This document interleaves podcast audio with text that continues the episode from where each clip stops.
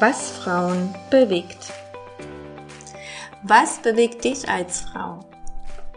Was bewegt uns als Frau? Und was hast du schon alles in deinem bisherigen Leben an Erfahrungen auf deinem Weg erlebt? Was wollen wir mit unseren Träumen und Wünschen bewegen? Für uns selbst oder auch für andere? Das sind die Schlüsselkernfragen, um die es sich in diesem Podcast dreht. Was Frauen bewegt. Von Frauen für Frauen.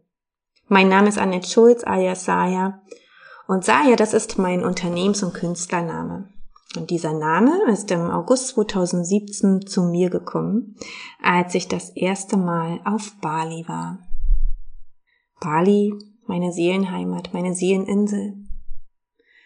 Ich habe mich nirgends so, so heimatlich gefunden wie dort und war so sehr berührt.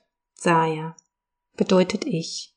Ich, wer bin ich? Wer sind wir und warum sind wir eigentlich hier? Seit meiner frühen Jugendzeit beschäftige ich mich mit Fragen rund um das Leben. Ich möchte den Grund hinter allem erforschen. Ich möchte alles wissen. Warum bestimmte Dinge sind so, wie sie sind, warum wir so sind, wie wir sind. Und irgendwie war ich dadurch immer auf der Suche. Bis heute. Naja, und manchmal habe ich eben auch Pausen eingelegt, um zu reflektieren, um nachwirken zu lassen, um das, was ich gelernt habe, erlebt habe, auch ja in mir tatsächlich nachzuspüren. Und irgendwie scheint mir mein Leben wie eine endlose Wandertour.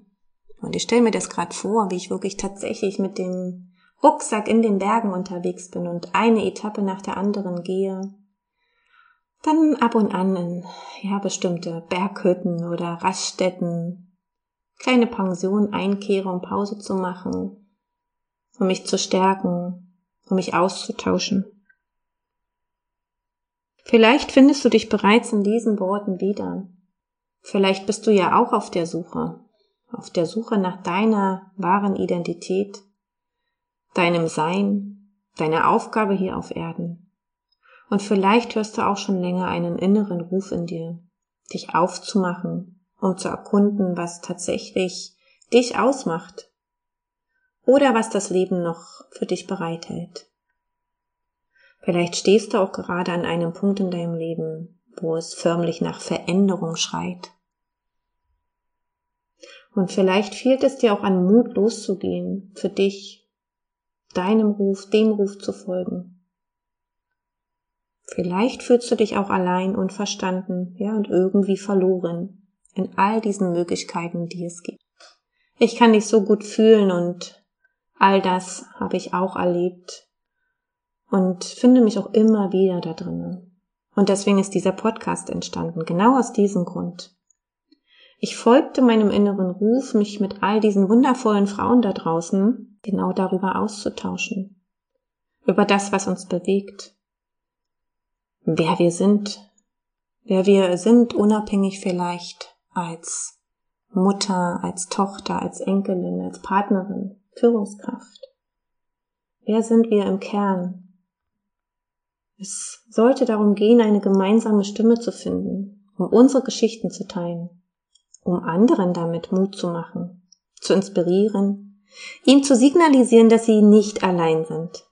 Wir sind so viel mehr als das, was wir über uns denken und glauben. Ja, und so kam es, dass dieser Podcast für mich eine höhere Aufgabe darstellt.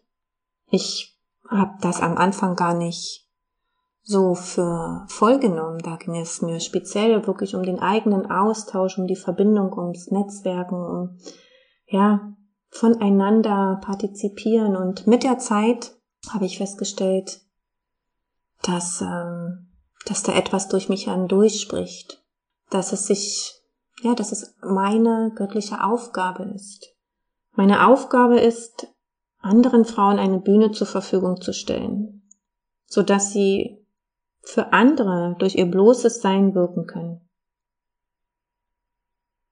Und das erfüllt mich sehr und lässt mich tiefe Dankbarkeit fühlen, Verbindung fühlen.